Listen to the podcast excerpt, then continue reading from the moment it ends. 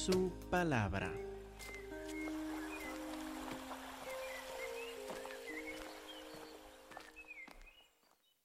Seguimos nuestro estudio sistemático, versículo por versículo, libro por libro, del libro de Job. Ahora estamos en el libro de Job, en el Antiguo Testamento, capítulo 29. Ya hemos visto el rechazo final que Job le dio a los argumentos, a los consejos de sus amigos Elifaz, Bildad y Sofar como encontraron que en comparación con la revelación de Dios, estos consejos no significan nada, no tienen nada de sentido, nada de enseñarle que él no sabía. Pero oh, lo que tiene la palabra de Dios, la revelación de Dios para enseñarle. Y antes de dar tiempo a Dios que hable, como vamos a ver en los últimos capítulos del libro, Job vuelve a a declarar su, su dolor, su lamento de lo que ha sufrido sin saber él cómo llegó ni por qué llegó.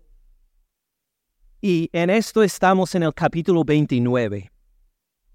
Capítulo 29, versículo 1 dice, volvió Job a reanudar su discurso y dijo, ¿quién me volviera como en los meses pasados? Como en los días en que Dios me guardaba, cuando hacía resplandecer sobre mi cabeza su lámpara, a cuya luz yo caminaba en la oscuridad. Dijo en estos meses, en estos años, cuando caminaba con Dios, estaba como una luz alrededor de mí a cada momento. Nunca me sentí en la oscuridad. Nunca sentí que las tinieblas llegaran a entrar en mi alma. Sentía bien, con gozo, en luz, aún en medio de la oscuridad, por la bendición que Dios me había dado. Versículo 4.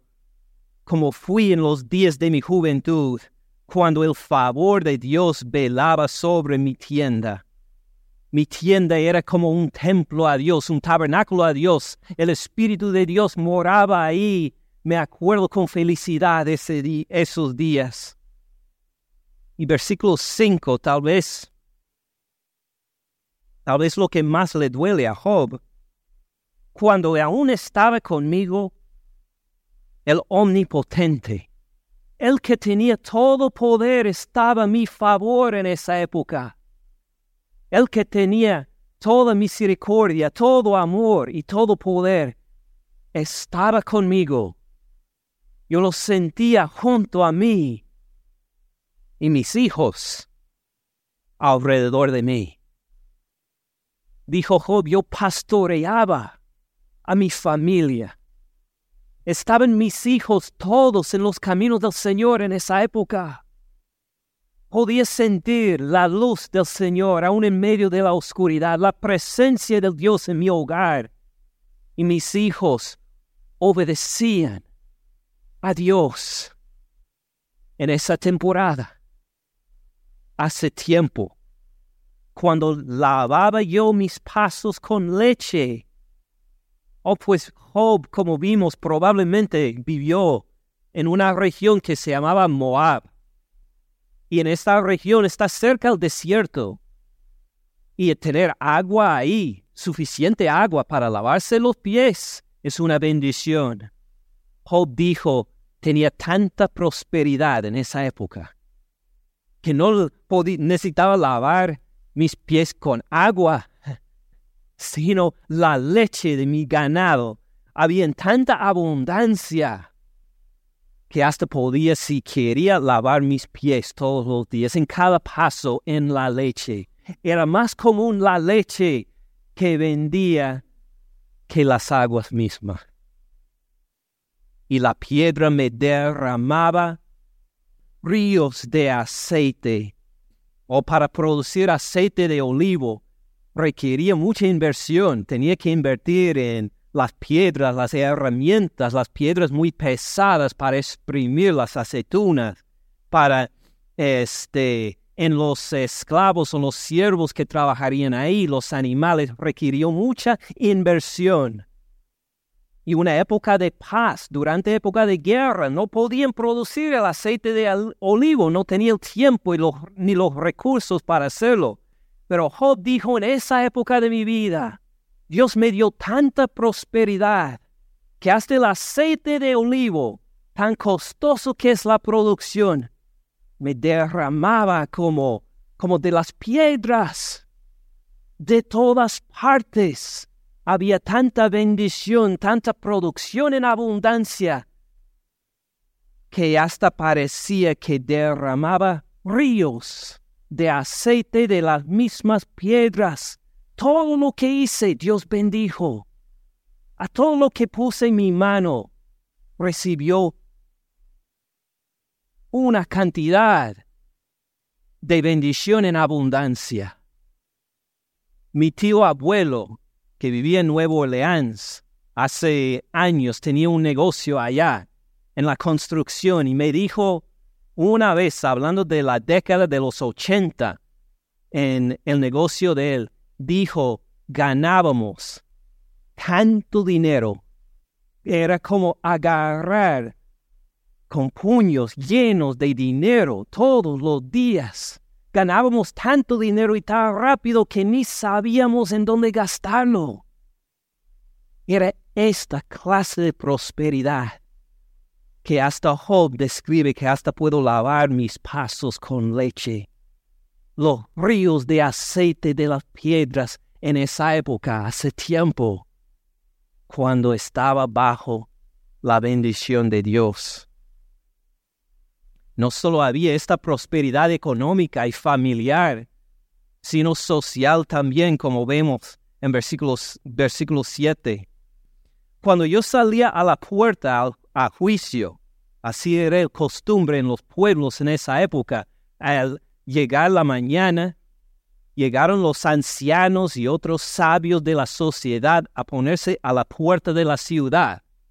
Y si la gente tenía un pleito, un caso que quería presentar delante de los jueces, llegaba ahí a la puerta de la ciudad y estos señores esperaban para escuchar los casos y tomar una decisión. Job era uno de ellos, uno de los que llegaba ahí a la puerta de la ciudad para dar su, su parecer, su opinión jurídica en cuanto a los casos del pueblo y de la gente alrededor cuando yo salía a la puerta a juicio, en la plaza hacía preparar mi asiento, los jóvenes me veían y se escondían. ¿Por qué? ¿No es bueno que los niños, a los niños les gusta pasar tiempo con nosotros? Pues claro que sí. Lo que refiere aquí es que los jóvenes muchas veces se representan como unos que están en preparación para la sabiduría. No saben todavía distinguir bien entre bien y mal, hacen sus travesuras, necesitan aprender cuando vieron a Job y con tanto respeto que, que tenían por él, se callaban, se escondían. Dijeron, el regaño de este Señor va a ser un regaño justo y no lo queremos recibir porque no nos gustan ser regañados. Entonces mejor escondernos para que este Job no nos vea que, que recibir un regaño justo y directo. Los ancianos se levantaban. En Proverbios nos cuenta que cuando un señor de edad entra en un cuarto, todos los de menor edad de él que se levanten, por respeto a su edad, por reconocer que es un hombre de, de edad, de, de nobleza que acaba de entrar. Entonces todos deben ponerse de pie en respeto a esa persona. Pero cuando Job llegaba a la puerta de la ciudad, eran los de mayor edad que se levantaron delante de él. Dijeron, este Job tiene una nobleza, una sabiduría más allá de lo nuestro. Job entraba, aunque siendo de menor de edad que ellos. Ellos se levantaron en respeto a Job y estaban de pie no se contentaron por levantarse y luego bajarse, se quedaron ahí hasta que Job dijeron, por favor, siéntense ya. Le tenían tanto respeto en el pueblo a este Job. Los príncipes, los que tenían poder y autoridad, detenían sus palabras, ponían la mano sobre su boca. No quiero interrumpir a Job. Job está por hablar. Mejor me callo porque Él tiene sabiduría, Él va a decir la verdad. Mejor no me meta ahí mis palabras, mis tonterías, entre la sabiduría de uno como Job. La voz de los principales se apagaba, su lengua se pegaba a su paladar. Mejor decir nada que interrumpirle a Job. Los oídos de los que me oían me llamaban bienaventurada cuando Job dio su parecer en un caso jurídico. Todos dijeron qué bendición escuchar las palabras de este Job, de este Señor tan bendecido por Dios con sabiduría. Los ojos que me veían me daban testimonio. ¿Por qué le tenían tanto respeto? Versículo 12 porque yo libraba al pobre que clamaba y al huérfano que carecía de ayudador. Cuando la gente estaba en necesidad, no encontraba a nadie para protegerlos. Cuando estaban en los más débiles y llegaban los malos, entonces para aprovechar de ellos y apoderarse de lo, que, de lo poco que tenían, estaba Job para poner la mano, para poner la palabra, va a decir, no hagan esto, él era la protección a los necesitados, a los pobres. La bendición del que se iba a perder, uno que iba a perder su caso, ya no tenía otro remedio, iba a ser robado. Pero respondió con bendición. ¿Por qué? Porque Job venía sobre esta persona para protegerlo. Y este pobre, a punto de perder lo poco que tenía, dijo, que Dios te bendiga, Job. Estaba en un punto desesperado, tú llegaste para protegerme. Gracias. Y él se acuerda ahora de estas bendiciones de otra época, cuando él llegaba con sabiduría, inteligencia y fuerza para proteger a los necesitados, y ellos estaban tan agradecidos con lo que hizo por ellos al corazón de la viuda. Yo daba alegría. Una señora triste, porque había perdido a su esposo, su protección.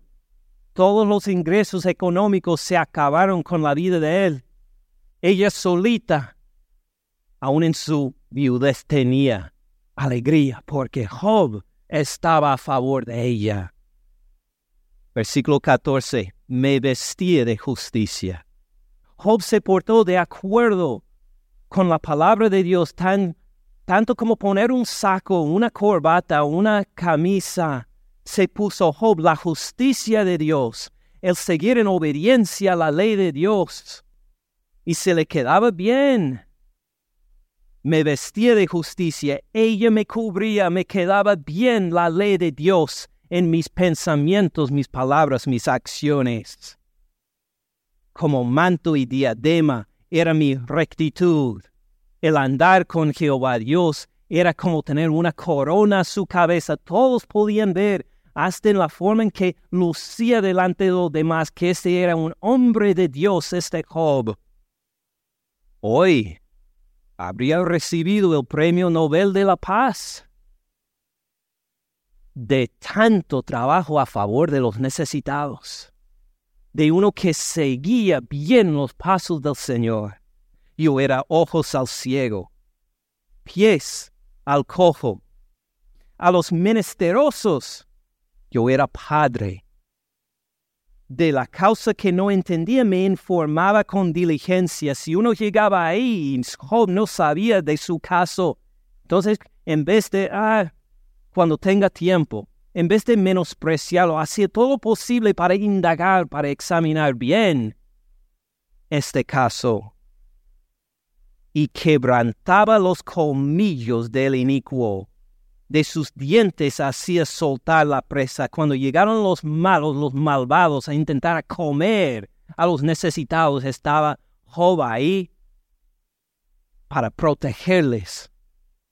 Como David matando a Goliat, estaba Job ahí para matar al lobo, al león que intentaba atacar estos pobrecillos. Versículo 18. Decía yo, en mi nido moriré, como arena multiplicaré mis días. Job dijo, en ese entonces decía, así voy a disfrutar siempre. La gente me da mucho respeto, mucho amor. La gente aprecia mi palabra. Puedo ahí ayudar a los más necesitados. Me visto de la justicia de Dios, se me queda bien, dijo Job, así va a ser el resto de mi vida. Gloria a Dios. Así va a ser. Nunca voy a perder eso. Mi raíz estaba abierta junto a las aguas, y en mis ramas permanecía el rocío, como el bienaventurado de Salmo 1, que se encontró plantado junto a corriente de agua mientras hay sequía. Él va a poder seguir ahí fuerte y bien. Puede llegar la sequía a todos los demás del pueblo, pero no a Job él está bajo la bendición del Dios, sus raíces en el río, sus hojas recibiendo el rocío del cielo. Siempre iba a tener en, su, en suficiencia, en abundancia. Mi honra se renovaba en mí, mi arco se fortalecía en mi mano. Como cantamos hace poco, con mi Dios yo saltaré los muros en la diestra mis manos para la batalla. Así cantaba Job también en otra época. Me oían y esperaban, callaban a mi consejo. Cuando hablaba yo, decía Job, todos ponían atención. Los demás se callaban para escuchar mis palabras de sabiduría y de juicio. Tras mi palabra no replicaban, Nadie se discutió conmigo después de dar mi decisión final. Todos dijeron sí, sí Señor, sí Job, lo que tú quieras. Mi razón destilaba sobre ellos como rocío, como lluvia que recibe la tierra seca. Así recibieron todos las palabras de Job. Me esperaban como a la lluvia y abrían su boca como a la lluvia tardía. Si me reía con ellos, no lo creían. Si me reía con ellos, tanta Job se rió de una de nuestros chistes. ¡Qué bendición! Que un Señor tan santo no se quedó ofendido con lo que dije, sino le pareció de risa también no abatían la luz de mi rostro. Calificaba yo el camino de ellos y me, sentaba entre ellos como el jefe. Moraba como rey en el ejército, protegidos por todos alrededor, como el que consuela a los que lloran. Dice Job, en estos momentos tenía yo el punto ápice del caminar con Jehová Dios en esta tierra. No había nada mejor que me esperaba. Y así pensaban que iban a continuar todos mis días. Sabemos lo que le pasó a Job, ¿verdad? Esto estudiamos en los primeros capítulos. Jehová Dios le quitó todo. Y ahora empieza a sentir la pérdida de tanta bendición, capítulo 30, versículo 1. Pero ahora se ríen de mí los más jóvenes que yo. Ahora al ver mi sufrimiento, a ver todo lo que había perdido, estos que antes se corrían de mi presencia por temor, ahora hacen broma de mí. A cuyos padres yo desdeñara poner con los perros de mi ganado, y no solo jóvenes cualquieres, sino estos son algunos que sus padres ni valían para trabajar con los perros de mi ganado. ¿De qué me serviría ni aun las fuerzas de su mano? No tienen fuerza alguna. Por causa de la pobreza y del hambre andaban solos, huían a la soledad, al lugar tenebroso, asolado y desierto. Recogían malvas entre los arbustos y raíces de enebro para calentarse. Eran arrojados de entre las gentes. Todos les daban grita como tras el ladrón serían estos. Está describiendo a gente que serían como el día de hoy, los que no tienen ninguna casa ni ningún alojamiento, que viven no solo uno dos días de por meses, de por años, bajo los puentes en una ciudad. O si ven a una mujer en una ciudad como Washington, D.C., que empuja delante de ella una cesta de supermercado con todas sus pertenencias. Una señora vieja que habla a sí misma, no con nadie, así pasa discutiendo con alguien que no está al lado de ella. Una loca ahí que ha perdido todo menos lo que está en esa cesta. Y pasa quién sabe qué clase de, de traumas en las noches, solita en quién sabe dónde. Job está describiendo a esta clase de persona que no tienen nada ni esperanza y dice que estoy tan bajo ahora que hasta soy objeto de burla de ellos. Ellos hablan de mí en sus discusiones al lado de una hoguera, en, la el basurero en la noche. ¿Viste hoy a Job? ¿Viste cómo se ha ennegrecido la piel por la enfermedad de él. Ah, sí, sí, sí, se ríen de él. ¿Viste este Job? ¿Te acuerdas de él cuando estaba en la puerta de la ciudad? Y él hablaba y todos, todos escuchaba. Miren dónde está ahora, viviendo en el basurero de la ciudad con nosotros. sí, imagínense. Tan santo se veía en esa época, mire cómo está ahora. Dice Job, así me ha pasado. Pensé que mis días iban a ser de bendición para siempre. Y estoy en lo más bajo de todo. ¿Qué sacamos de esto, de la palabra de Dios? Pues creo que tres cosas, tres observaciones. Primera observación, una advertencia. Una advertencia para todos nosotros. Hablo de mí personalmente. Estos versículos me impactaron bastante de ver cómo perdió este respeto y este estatus social Job. Hace diez años, en abril, hace diez años, este mismo mes, me acuerdo que era la primera vez que estuve en viaje de misiones.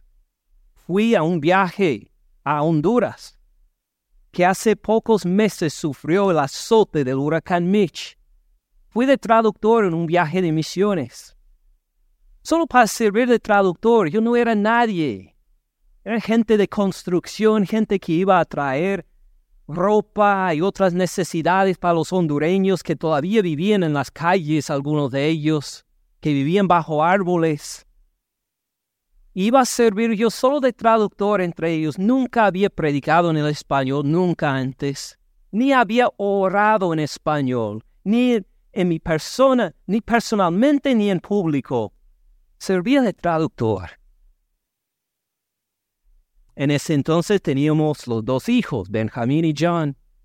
No teníamos casa. Rentábamos una casa en Watkinsville, cerca de Athens. Manejábamos casi una hora en camino para llegar a la iglesia Hebron, donde estábamos miembros en ese entonces. Manejando una hora de llegar una hora de vuelta, así tres veces por semana, porque no pudimos encontrar un lugar aquí en donde rentar a un costo que podíamos alcanzar. No teníamos dinero. Éramos misioneros por fe, vivíamos de los donativos de la gente nada más. Y en este viaje, Dios hizo algo en mi corazón. Me enamoré otra vez de los hispanos. Siempre me quedaba enamorado. Pero ahora en Cristo también.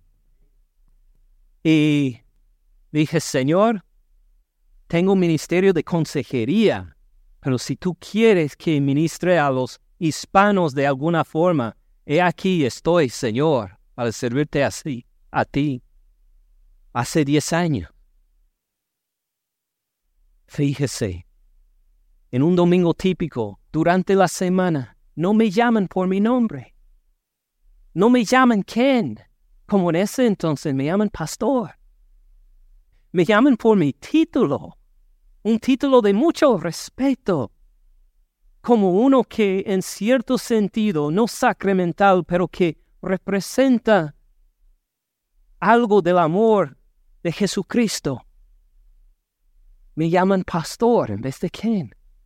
En vez de dos hijos tenemos ahora las dos niñas también. Tenemos una casa nuestra en Monroe. ¿Una iglesia hispana?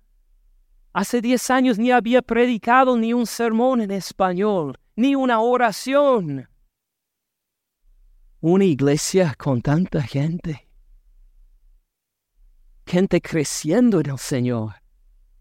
Gente como ustedes dan testimonio, antes no conocían al Señor Jesús por el ministerio de la palabra, por el Evangelio, escuchando que Jesucristo murió por sus pecados, resucitó al tercer, al tercer día y va a volver, pusieron su fe en Él, su confianza en Él, y viendo esta bendición una tras otra, tras otra vez, llegando a este lugar, el Woodland Creek de tanta bendición.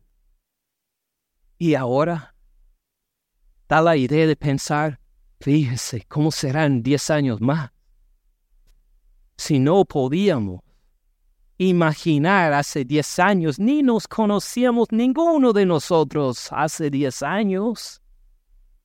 ¿Cómo serán diez años? ¿Cuán numerosa la gente? Puede ser que espero mis primeros nietos.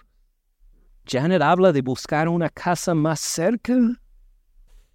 ¿Qué pasa si Dios dice que no? Así dijo a Job. Job tenía todo eso y mucho más. Los títulos de respeto, gente numerosa que le seguía. Hijo, diez hijos tuvo él. Tiendas y casas y camellos y ganado. Leímos en los primeros capítulos todo lo que tenía. ¿Qué pasa si en diez años Dios decidió, ya no. Fue de bendición temporaria. Pero por alguna tragedia, algún accidente, alguna opresión, algunos rencores, alguna malicia, en diez años, ¿qué pasa si la Iglesia Bautista, la fe en Cristo, solo es una, un sueño, que algo que pasó hace años? ¿Qué pasa si los hijos ya no caminan con el Señor? ¿Qué pasa si la casa, otros sueños se quedan en ruinas? ¿Qué garantía hay que va a haber otros diez años? Job pensó que todo iba a seguir igual de bendición en bendición hasta que Dios dijo, ya no. ¿Qué garantía hay que no nos va a pasar a nosotros? A mí. Primera observación, como dije, una advertencia. Que no sobreconfiemos en las cosas de este mundo. Nos cuenta lo mismo Santiago 4:13. Dice ahí, vamos ahora. Los que dicen hoy y mañana iremos a tal ciudad, estaremos allá un año y traficaremos y ganaremos, cuando no saben lo que será mañana. Que dicen que en diez años va a haber esto y el otro y ni mañana puede decir lo que te va a pasar. Porque ¿qué es su vida? Ciertamente es neblina, que se aparece por un poco de tiempo, luego se desvanece, pero nos da esperanza. Versículo 15. En lugar de lo cual deben decir, si el Señor quiere. Si el Señor quiere, viviremos y haremos esto o aquello. Por eso oramos con las peticiones para el futuro. Por eso tenemos culto de oración el viernes a las 7 aquí, para orar por nuestras peticiones, por las peticiones de la nueva iglesia. No está en nuestras manos. No está en nuestras manos los próximos 10 años. Entonces, presentamos nuestras oraciones y peticiones al que sí tiene en sus manos los próximos diez años si quiere. Y humildes, clamándole a Él, decimos, Señor, por favor, da tu bendición sobre tu iglesia, sobre tu pueblo, sobre cada familia y cada persona aquí. Llegamos en lo más humilde a rogarle en oración, reconociendo que no tenemos las fuerzas, pero Él sí. Esta es la primera observación, una advertencia para llamarnos a la oración. Segunda observación. Creo que aquí, por los sufrimientos de Job, entendemos mejor los sufrimientos de nuestro Señor Jesucristo por nosotros. ¿Se acuerdan que también le llamaron con mucha autoridad y mucho respeto a Jesús. Le llamaron Hijo de David, un título de gran respeto único en esta autoridad, en esta sociedad. Para el Mesías, nadie más. Hijo de David, Rabí. Tú eres bueno, maestro bueno, dijo el joven rico. Le dieron títulos de gran respeto a Jesús escucharon sus palabras, como después del sermón de monte, se quedaron maravillados porque los demás enseñaban de forma común y corriente, pero este Jesús enseñaba con autoridad. Dejaron la comodidad de sus casas para ir al desierto a escucharle predicar en el desierto sin aire acondicionado, sin comida de por tres días, estaba la gente ahí escuchando la predicación de Jesús. ¿Y qué le pasó? En camino a la cruz. Mateo 27, 26. Poncio Pilato ya tomó la decisión de entregar a Jesús a ser crucificado en Mateo 27, versículo 26, entonces les soltó a Barrabás. ¿Quién era Barrabás? Un asesino. Preferían a un asesino que al creador del universo. Como Job se sintió desde las alturas hasta lo más bajo, en lo más bajo se encontró Jesús. Preferimos, dijo la gente, a un asesino que a ti, le soltó a Barrabás y habiendo azotado a Jesús, le entregó para ser crucificado. Entonces los soldados del gobernador llevaron a Jesús al pretorio y reunieron alrededor de él a toda la compañía. Una compañía tenían como unos 700 soldados. 700 soldados estaban ahí alrededor de Jesús. Y delante de todos lo desnudaron según versículo 28. Le quitaron todo ahí delante de 700 soldados para burlarse de él. Le echaron encima un manto de escarlata, un manto de para príncipes, para burlarse de él. Le pusieron sobre su cabeza una corona, una corona de reino tejida de espinas, y caña en su mano derecha caña como en Salmo 2 que dice que va a ser vara de hierro para aplastar a sus enemigos. No. Una caña en su mano derecha, hincando la rodilla delante de él, le escarnecían, se burlaban de él diciendo, salve, rey de los judíos. Escupiéndole, tomaban la caña y le golpeaban en la cabeza. Después de haberle escarnecido, le quitaron el manto, le pusieron sus vestidos y le llevaron para crucificarle. Jesús también, aún mucho más que Job, estaba en lo más alto, igual a Dios. Y bajó a este extremo, más bajo que los criminales, más violento, más bajo que tratado por gentiles con violencia, escupiéndole a la cara. Y lo hizo voluntariamente, de su propia voluntad. Jesús.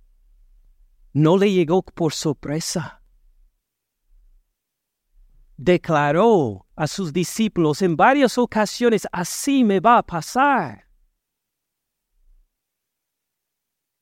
En varias ocasiones hemos leído juntos las oraciones de Jesús. Padre, si puede pasar esta copa de mí, pero no como quiero yo, sino como tú quieres. Sufrió así por su voluntad con ganas de seguir este camino. Segunda observación, ya vemos algo más de los sufrimientos de Jesús. Pero tercera observación, ¿cómo es que Jesús sufrió esto? ¿Cómo lo escogió? ¿Cómo lo aguantó? Por amor. Abren a Filipenses capítulo 2. Filipenses 2, versículo 1. Filipenses 2, 1. Por tanto, si hay alguna consolación en Cristo, si algún consuelo de amor, si alguna comunión del Espíritu, ¿qué es la comunión del Espíritu? El amor. Si algún afecto entrañable, ¿qué es el afecto entrañable? El amor. Si alguna misericordia, amor completen mi gozo sintiendo lo mismo, teniendo el mismo amor, unánime, sintiendo una misma cosa. Está Pablo hablando a una iglesia. Dicen que lo que quiero que sobresalga en ustedes es el amor. El amor, el afecto entrañable, la misericordia, todo para describir el amor. Nada hagan por contienda o por vanagloria. Nada hagan para hacer lucir a sí mismo. Antes bien con humildad, estimando cada uno a los demás como superiores a él mismo. Muchas veces en nuestra cultura hablan de autoestima, de estimar a sí mismo. El autoestima, según la Biblia, es esto, estimar cada uno a los demás como superiores a uno mismo. Así es autoestima según la Biblia. Amar a los demás, perderse si necesita en amar a los demás, en levantar a los demás, en bendecir a los demás, porque uno mismo está, pues, seguro en las manos de su Señor y tiene esta libertad para amar a los demás en versículo 4, no mirando cada uno por lo suyo propio, sino cada cual también por lo de los otros. Versículo 5 empieza a dibujar ahí el ejemplo, como muchas veces hemos cantado juntos. Haya pues en ustedes este sentir que hubo también en Cristo Jesús, el cual siendo en forma de Dios, no estimó el ser igual a él como cosa que aferrarse, no dijo, tengo que proteger lo mío. Dice Jesucristo, yo soy el Hijo de Dios, esto tengo que proteger, tengo que guardar. Quiero seguir recibiendo la adoración de todos los ángeles, no puedo existir sin esta adoración de los demás. No. Versículo 7, sino que se despojó a sí mismo, tomando forma de siervo. Podemos traducir esto también del griego como forma de, tomando forma de esclavo. De los más bajos se identificó Jesús. Hecho semejante a los hombres, a gran distancia entre Dios y los hombres. Esto escuchamos de Elifaz, Bildad, Sofar. Gran distancia Jesucristo se despojó al bajarse a estar entre nosotros los seres humanos. Y no paró ahí, versículo 8. Y estando en condición de hombre, bajó más. Se humilló a sí mismo, haciéndose obediente hasta la muerte. obediente hasta la muerte de un héroe, de uno que gane el premio Nobel de la Paz. No, obediente hasta la muerte y muerte de cruz. Una forma de tortura reservada por los reyes, por los criminales más malvados. ¿Qué le motivó a Jesús a sufrir esto? Amor. Amor a nosotros, que éramos pecadores. Mientras le escupíamos a la cara, él murió por nosotros. Mientras teníamos la espalda hacia Él, murió por nosotros. Mientras éramos pecadores de los más viles, Él murió por nosotros. Por lo cual Dios también le exaltó. Dios Padre le exaltó a Jesucristo hasta lo sumo y le dio un nombre que es, sobre todo nombre, para que en el nombre de Jesús se doble toda rodilla, ya para burlarse de él, eh, no de ninguna forma, de los que están en los cielos y en la tierra y debajo de la tierra, y toda lengua confiese que Jesucristo es el Señor, para gloria de Dios Padre. Primera observación en este sufrimiento de Job, una advertencia. Nos va bien hablando terrenalmente, pero no hay garantía que no se pierda todo. Segundo, por estos sufrimientos de Job vemos algo de los sufrimientos de Jesucristo, que el que estaba a un nivel mucho más alto que podemos imaginar y que se humilló una y otra y otra vez, haciéndose obediente en muerte por nuestros pecados. Tercera observación, viendo que le motivó el amor. ¿Dónde está la conexión entre los tres? Job, una advertencia. No hay garantías en esta vida terrenal. Nos puede pasar a nosotros, viendo los sufrimientos de Jesús, viendo el amor. Puede ser que la conexión y la aplicación es esta no sabemos qué va a pasar ni mañana, ni los próximos cinco meses, un año, cinco años, diez años, veinte años. No tenemos ni idea. Puede ser que perdemos todo, puede ser que no. Pero si nuestro motivo día por día es el amor, si es el amar los unos a los otros, no importa si nos dan honra o no nos dan honra. No importa si nos pagan o no nos pagan. No importa si llega a ser grande el ministerio o más pequeño el ministerio. Si llegamos con amor a los demás, entre nosotros en Cristo.